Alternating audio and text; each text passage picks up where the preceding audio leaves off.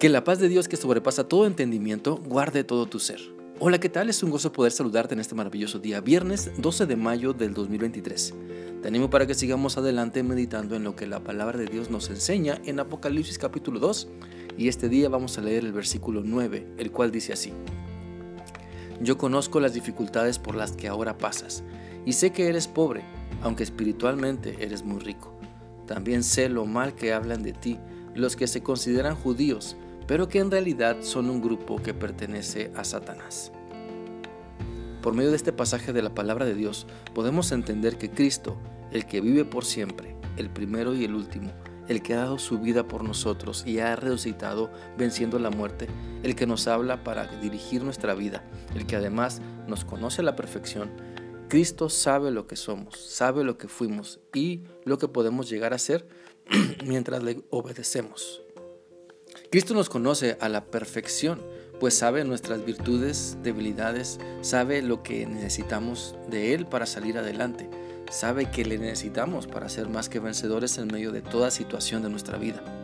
Por eso, en medio de toda aflicción, podemos confiar en Él.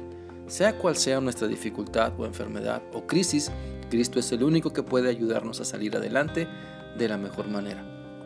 Pues lo que Él nos da no es un simple remedio, sino que es la completa solución para ver cómo Él transforma nuestra vida y transforma toda situación para que salgamos bien fortalecidos. Recordemos lo que la Biblia dice en Romanos 8:37. Este pasaje dice lo siguiente. En medio de todos nuestros problemas, estamos seguros de que Jesucristo, quien nos ama, nos da la victoria total. Por eso Cristo quiere que vivamos seguros, que caminemos confiados con Él, creyéndole todo y en medio de toda situación adversa. Y para que nuestra fe no falte y no seamos vencidos por la intensidad de la crisis, necesitamos estar cerca de Dios para creerle, para ser fortalecidos mientras oramos, para ser fortalecidos mientras leemos la Biblia, la estudiamos, la memorizamos, mientras nos congregamos para alabarle, mientras compartimos nuestra fe, mientras nos gozamos al servir al lado de otras personas que también siguen a Cristo porque le aman y le obedecen. Mira, la Biblia dice en Mateo 5:4 lo siguiente. Dios bendice a los que sufren, pues Él los consolará. Sabes, Cristo es el único que puede cambiar nuestro sufrir en gozo, porque nos permite aprender en el proceso y entender que nos conoce a la perfección, que siempre nos da la mejor solución. Por eso hay que aprender a confiar en Él, no para rechazar su voluntad, para no pensar que lo que Dios nos da no es suficiente o no está completo. Mira, si Dios conoce las dificultades por las que ahora pasamos, también sabe la mejor solución que necesitamos para aprender y aprender en medio de las dificultades.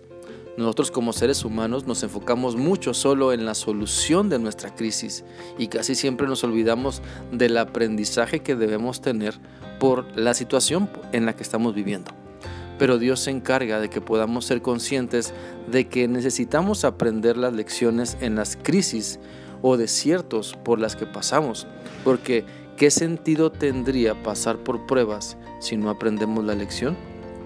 Te animo entonces para que aprendamos a pedir a Dios no solo la solución de nuestros problemas, ya sea que los consideremos pequeños o grandes, sino que también aprendamos a pedir que nos dé la capacidad de aprender aprender las lecciones, aprender eso en medio de la crisis. Bueno, lo que Él quiere que aprendamos en medio de la crisis, reconociendo nuestra irresponsabilidad, reconociendo nuestra desobediencia, reconociendo que nos hace falta tener o desarrollar más fe en Él, reconociendo que no somos tan fuertes ni estamos tan firmes como creíamos.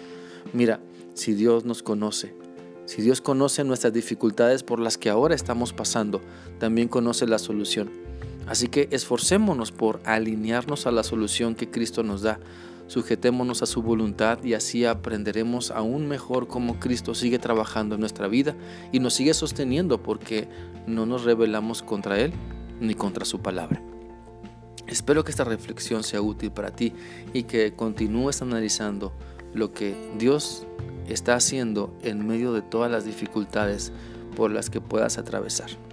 Que sigas teniendo un bendecido día. Dios te guarde siempre. Excelente fin de semana.